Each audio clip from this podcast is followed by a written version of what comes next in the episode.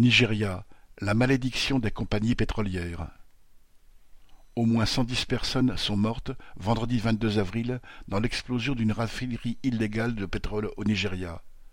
Ce drame s'ajoute à la longue liste de ceux survenus dans la région du delta du Niger, où les compagnies pétrolières occidentales extraient le pétrole pour l'exporter loin du Nigeria. Si ce pays est le premier producteur d'Afrique, il ne possède pas de raffinerie en nombre suffisant pour alimenter sa population.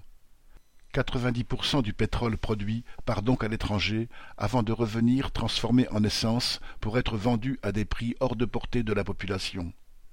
Le prix de l'essence et du gazole, indispensable pour alimenter les véhicules et les innombrables blocs électrogènes, a même triplé dernièrement.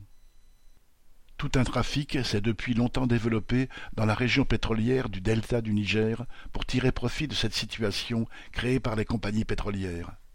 Des pirates se sont spécialisés dans le perçage des pipelines et revendent le pétrole brut ainsi récupéré à de petits raffineurs clandestins. Ceux-ci opèrent dans des installations de fortune sans aucune sécurité, si bien que les accidents sont fréquents. C'est autour d'une telle raffinerie qu'étaient rassemblés les quelques travailleurs faisant tourner l'activité et la foule des clients dont on a retrouvé les corps calcinés. Ils s'y approvisionnaient pour revendre ensuite l'essence dans les grandes villes.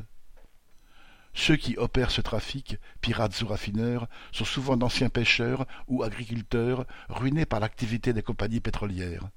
Dans le delta du Niger, tout est en effet devenu toxique par leur faute les déchets déversés dans l'eau s'ajoutent à la pollution générée par les torchières pour s'attaquer à toute forme de vie. Les poissons meurent, les arbres se rabougrissent, les nappes phréatiques sont polluées.